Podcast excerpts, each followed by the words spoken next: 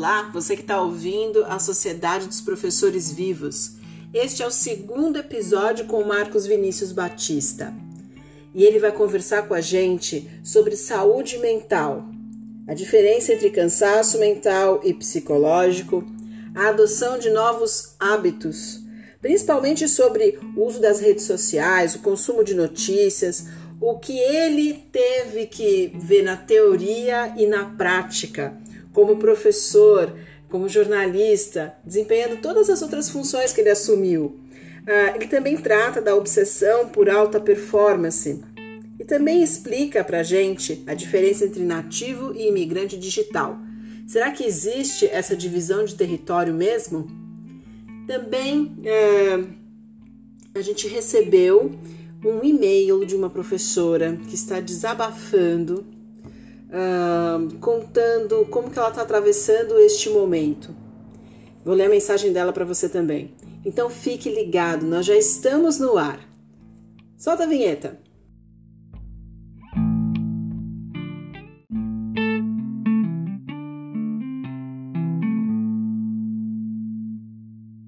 Eu queria funilar a nossa conversa um pouco nesse sentido. Claro é, porque você tem sido convidado para falar sobre saúde mental, né? Eu tenho acompanhado.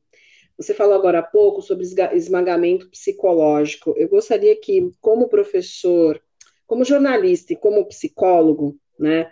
Você que tem um envolvimento grande com as mídias, né? Acompanhou a chegada da internet, surfou bem, né? Ainda acompanha, trabalhou em TV, trabalhou em rádio, sabe da questão prática e teórica da nossa exposição às mídias. É, quem está ouvindo a gente pode se beneficiar da sua fala é, sobre o uso das telas. Como que você tem administrado para que isso não te faça mal? Ou você não consegue administrar? Tem que, tem que encarar. Não, hoje eu consigo sim administrar. É, como qualquer outra pessoa, houve momentos muito muito difíceis nesse um ano e, e dois meses quase. Aí a questão não é nem só administrar o meu caso, mas administrar também a relação com as pessoas próximas, administrar a rotina do meu filho, por exemplo, de tirá-lo da, tirá das telas, né? Uhum. Que são extremamente atraentes para a geração dele, né? É, porque eu fui analógico metade da minha vida, né? E a a me tornar digital. Ele não, 100% da vida dele é digital. Então, uhum. a gente tem essas questões. Mas, por exemplo, você tem implicações cognitivas. Né? Então, chega um determinado momento que isso acontecia comigo no primeiro semestre do ano passado, em que tinha um dia da semana que eu dava 10 horas de aula.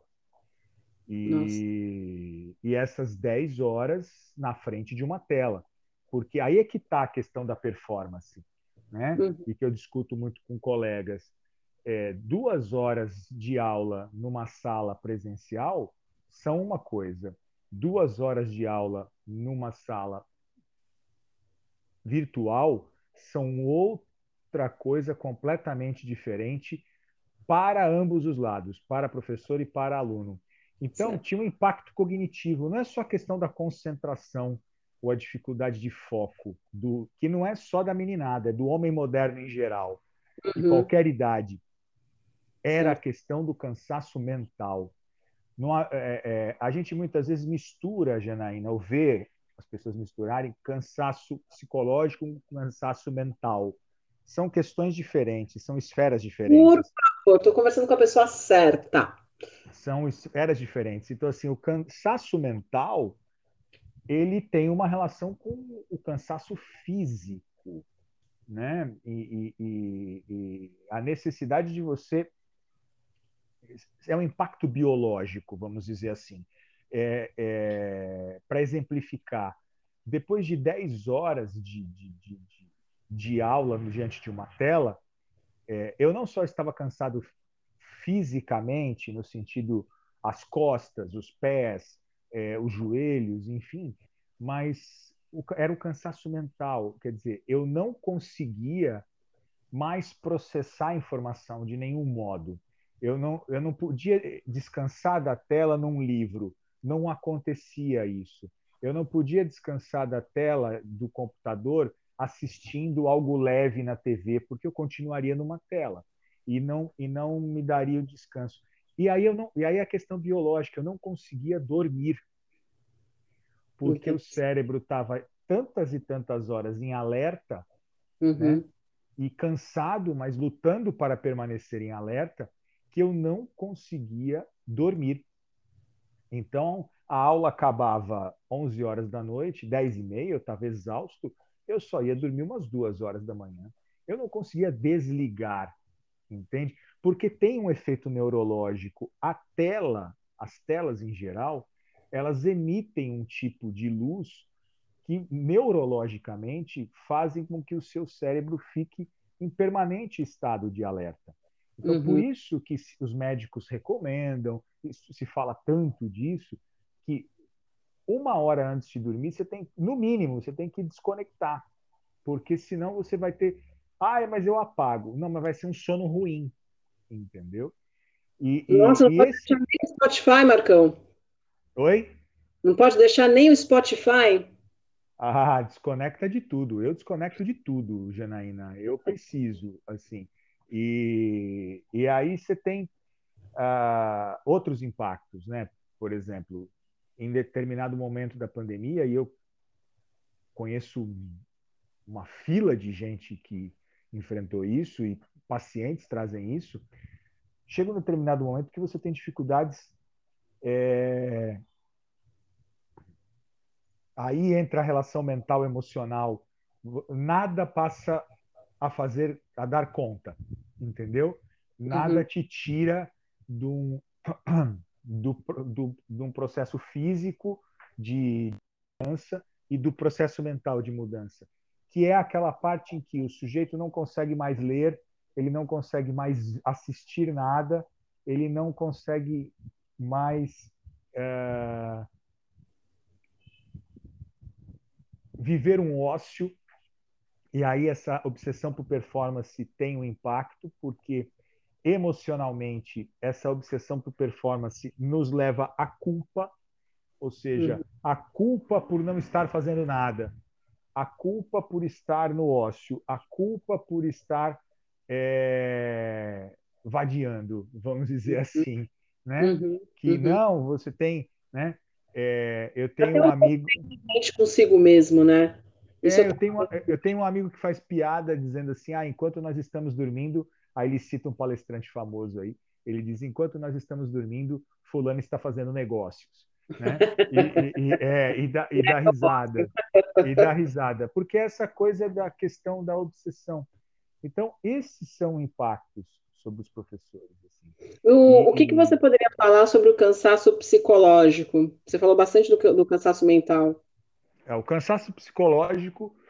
Uh passa por essa culpa, por exemplo, passa uhum. pela percepção muitas vezes nebulosa, não muito clara, uma, mais uma, uma, uma sensação do que uma leitura transparente de que as coisas est estão indo mal, né? de que não há sentido naquilo que está sendo feito, por que, que eu estou fazendo isso?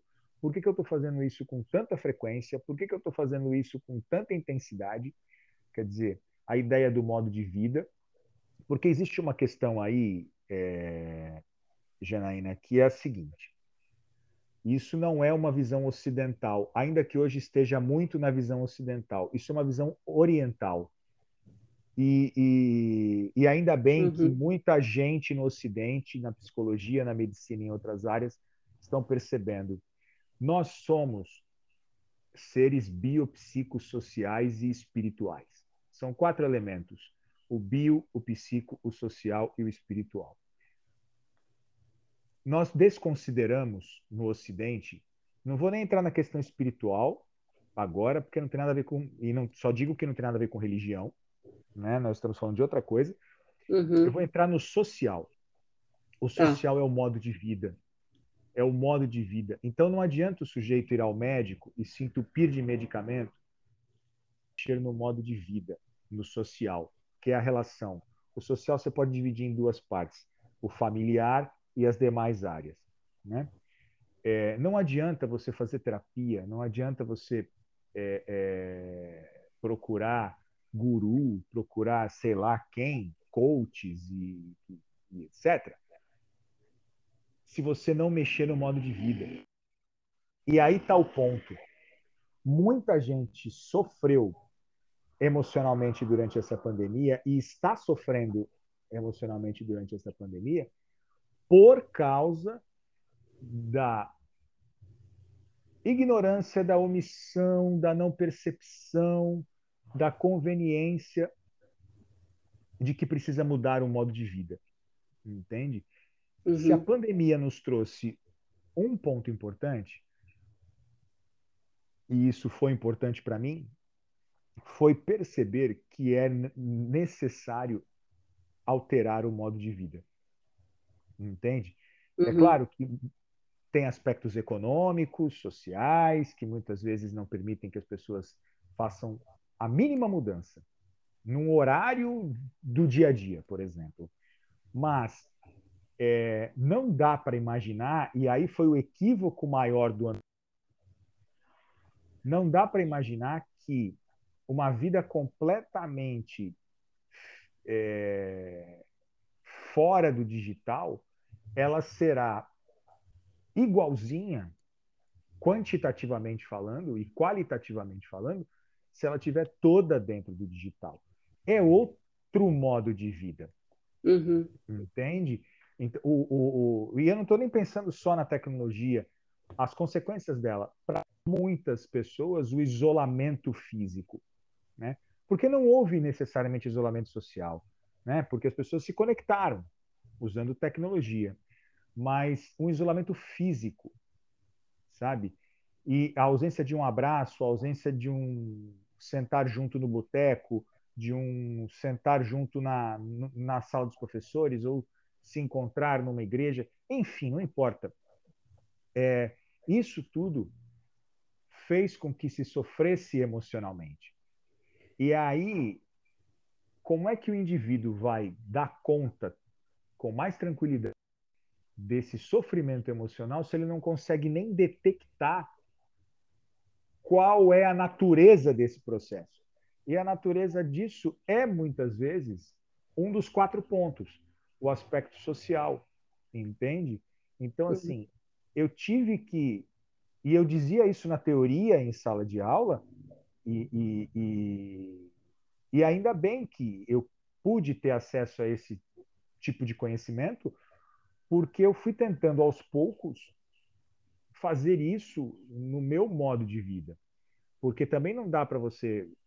E aí está um dos problemas, né? Você a, a, pandemia fez com que a gente virasse a chave de um dia para o outro, né? Certo. É, e, e, um, e a mudança é um processo. Você não pode. É, é, sabe aquela, aquela coisa da dieta de segunda-feira?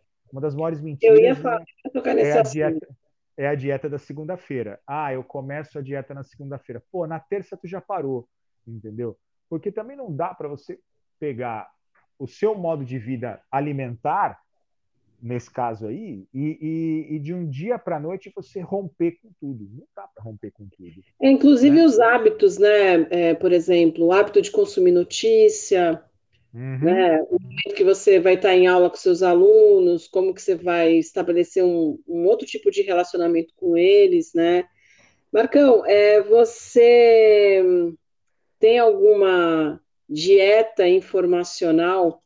Jornalistas conversam sobre isso, né? A gente precisa tanto assim consumir notícia 24 horas por dia? Não, não precisa.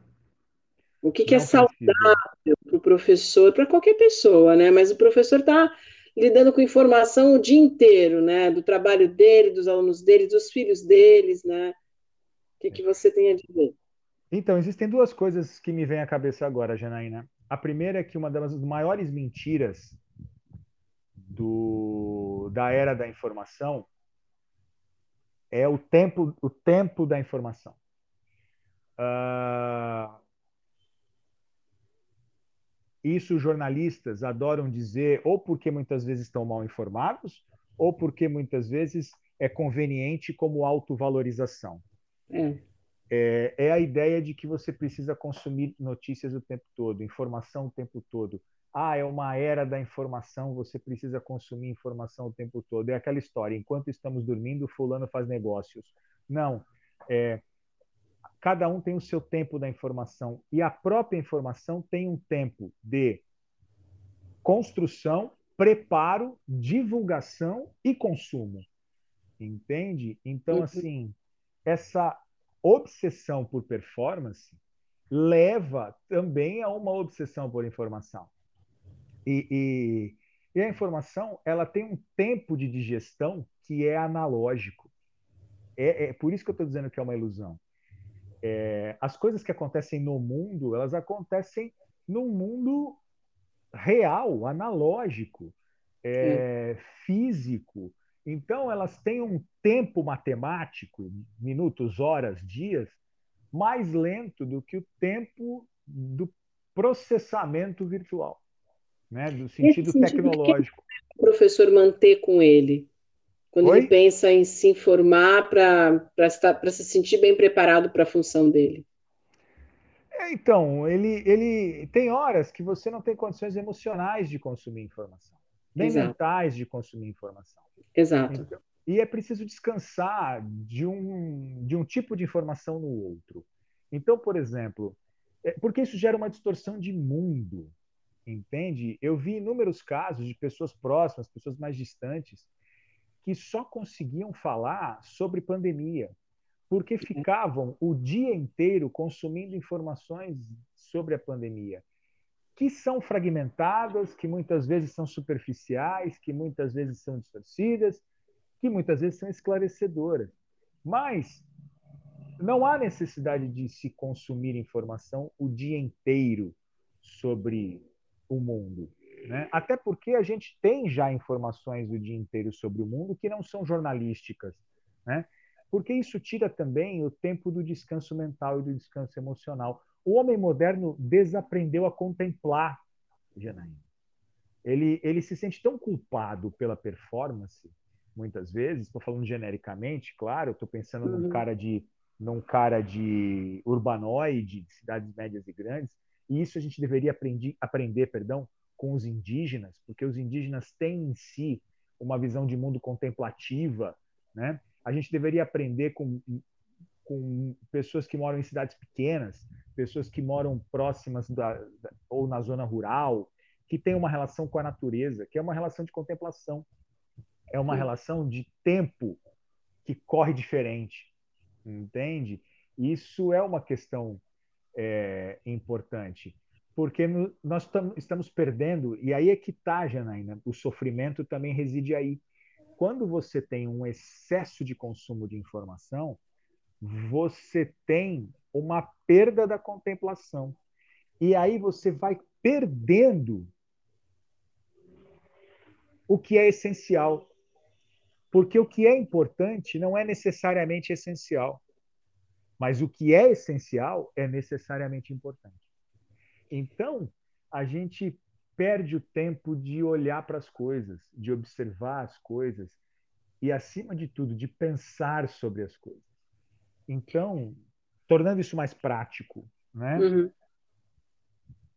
A gente não precisa consumir notícias o tempo inteiro, a gente não precisa consumir as coisas com uma utilidade prática de curto prazo. Ah, eu só vou ler esse tipo de livro porque ele vai me dar serventia, né? Cara, nesse sentido utilitário, poesia não tem serventia, mas poesia tem uma serventia muito mais profunda, que é uma serventia emocional, que não se mede, que não se conta. Né? Ah, eu lembro até é daquele concreto. livro que é Mais Poesia Menos Prozac, não tinha um livro com esse nome? É, eu, não, eu não sei, mas essa frase é, é boa. Essa frase é boa.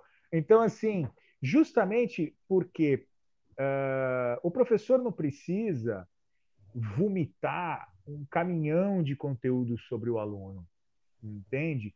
É, ele precisa dar um conteúdo no tempo do aluno, um conteúdo bem dado. um conteúdo que seja compreendido e digerido pelo aluno. Você está falando do aluno. Pode continuar.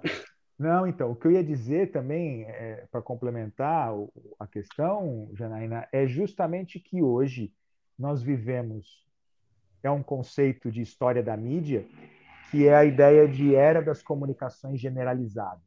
Ou seja, todas as pessoas passaram por é, mudanças tecnológicas, de modo que todo mundo, porque antes era uma prerrogativa das empresas de comunicação, hoje todo mundo produz, distribui e consome conteúdo.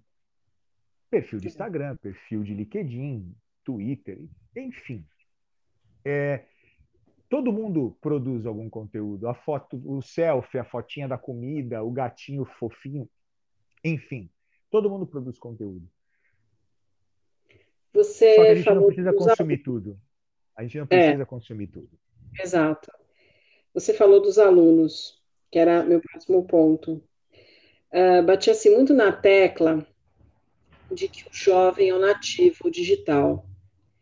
Né? E jovem, vamos, vamos colocar aqui só uma, uma régua, tá? Porque poderia ser outra metragem. Tá. Vamos falar de quem está chegando à universidade hoje, por exemplo, tá? Então, essa pessoa é um nativo digital. Ele é nativo de. Mas aí a pandemia mostrou que nem todo nativo digital sabia lidar com as questões tecnológicas quando foi estudar à distância.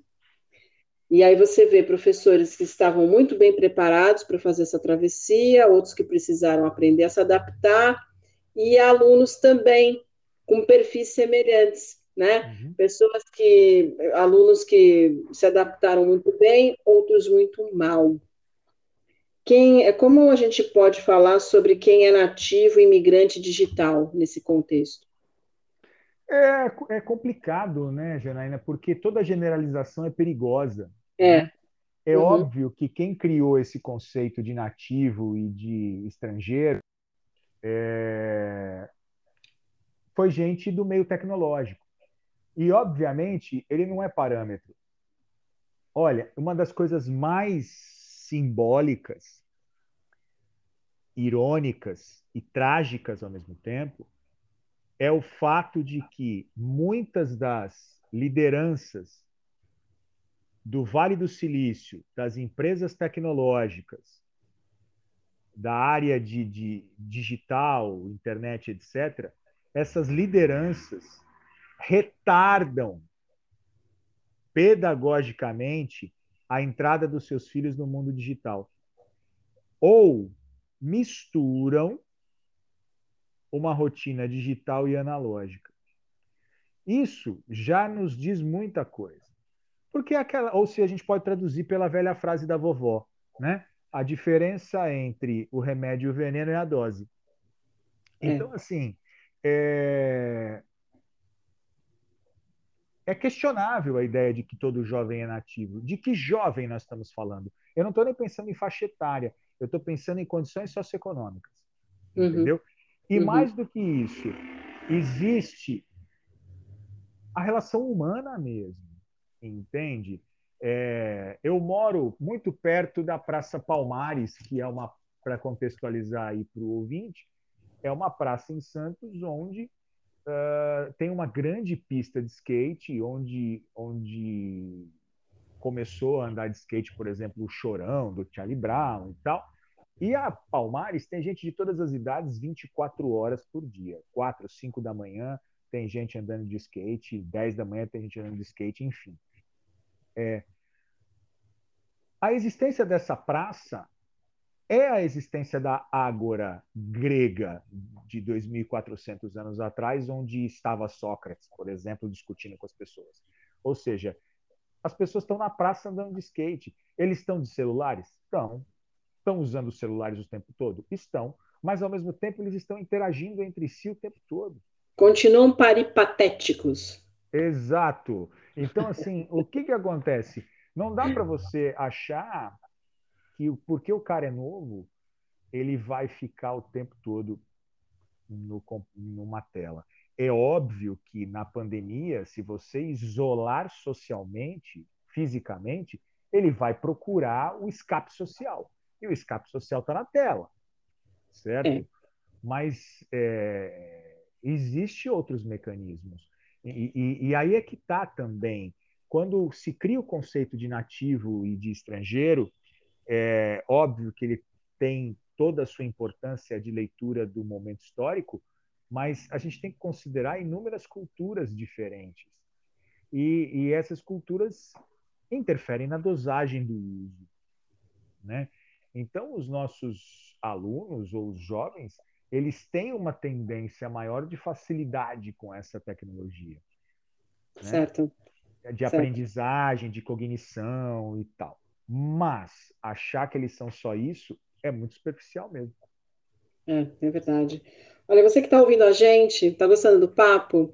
Manda uma mensagem para mim, sociedade dos professores vivos,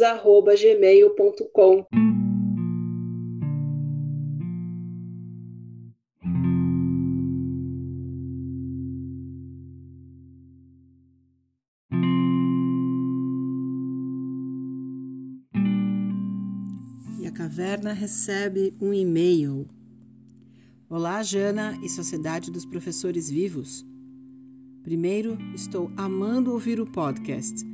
Dá um quentinho no coração saber que você está a um play de distância. Segui seu conselho e hoje escrevo esse e-mail sem nada planejado, juro. Mais uma vez você me aconselhou muitíssimo bem. Como é bom sair da rotina e das obrigatoriedades, principalmente ultimamente, em que me sinto obrigada a fazer muito e tudo ao mesmo tempo. Ultimamente tenho sentido uma cobrança gigante, tudo com letra maiúscula, o gigante, para resultados, prazos, respostas, criações. Acredito que todos os professores, especialistas ou não, estão se sentindo assim também. Minha questão não é ser cobrada, até porque existe algum trabalho sem cobrança? E sim não ter retorno. Me pedem de tudo, mas não me ajudam em parênteses, quase, fecha parênteses, nada. E o pior, a quem pedir ajuda? Ao colega que está tão ou mais exausto que você? Me sinto privilegiada por ter uma rede de apoio e uma estabilidade emocional que me impulsiona a seguir em frente. Mas até quando será possível trabalhar dessa maneira? Penso nisso porque em algum episódio você comentou sobre o papel do professor e hoje eu não sei mais dizer qual é. É facilitar o aprendizado? É ajudar emocionalmente os alunos e famílias que estão passando por vários perrengues? E aí fica a minha questão: qual é o papel da sociedade em relação ao professor? E como ele tem sido tratado durante esse caos que o, Brasil está passando. E agora nem estou mais pensando na minha bolha, e sim nos professores da rede pública que me ensinaram tanto. Obrigada pelo projeto, obrigada pelo apoio. Só desejo muito mais sucesso à sociedade. Beijos. Esta professora pediu para não se identificar, o que acontece em Vegas fica em Vegas, só vai ficar aqui entre os membros da caverna. Uh, Sinta-se acolhida. Eu também penso que esse possa ser um registro de como atravessamos um período difícil. Porque eu estou contando que a gente ainda vai ter relatos de quem está saindo e contornando essa situação, que está saindo vitorioso disso. No sentido de ter trabalhado melhor suas emoções. E você não está sozinha, você já percebeu isso. É o que eu penso. Eu não sei quando que eu vou postar essa gravação. Eu recebi essa mensagem na semana do Dia das Mães. Estou gravando agora depois de um dia bem cheio, porque eu substituí um professor numa escola aqui da minha casa.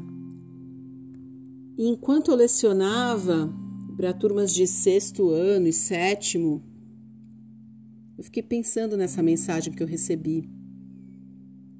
É, eu gostei muito da experiência, né, de, de voltar a ter contato com sexto ano, sétimo ano. Mas eu sou a visita, né? Eu não vou ficar ali cobrando participação deles, entrando em contato com as famílias, corrigindo prova, lição de casa. É, eu só eu só entreguei uma palestra, vamos dizer assim.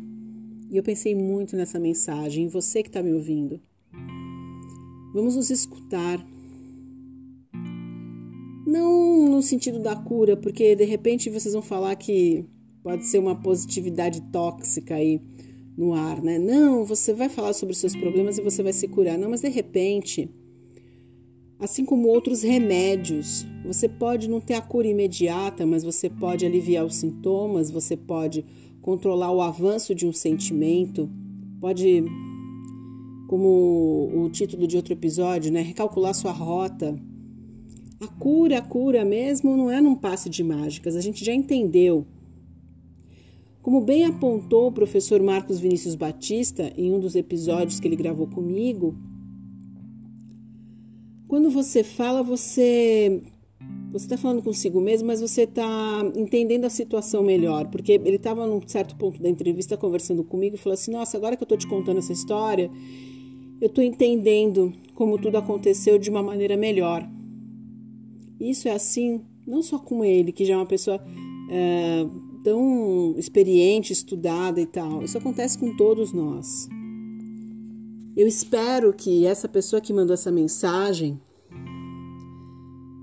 ao ouvir outra pessoa lendo seus sentimentos, que ela possa se reavaliar por dentro e por fora, de verdade. E você que está me ouvindo também. Quer compartilhar sua emoção com a gente? Quer desopilar? Pôr para fora, então escreva para a Sociedade dos Professores Vivos, gmail.com. Eu tenho uma grande amiga, quase irmã, que ela às vezes ligava para o meu telefone fixo. Olha quanto tempo faz isso. E ela falou assim: Você está ocupada? Eu dizia: Não. Ah, então tá, porque eu não quero saber sua opinião, eu quero só desabafar. E aí ela desabafava tudo. eu não opinava. Eu acho porque aquela preocupação de da pessoa ser julgada, né? Uh, de eu criticá-la alguma coisa. Mas se você quer só desopilar, você não quer saber minha opinião, escreva pra gente, tá? Seja muito bem-vindo. E eu fico aguardando você.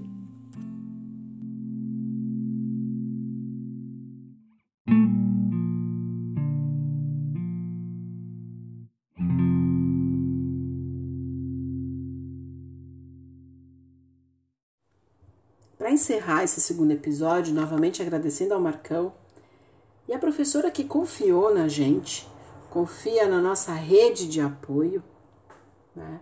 na nossa uh, escuta atenta, né? agradecendo vocês.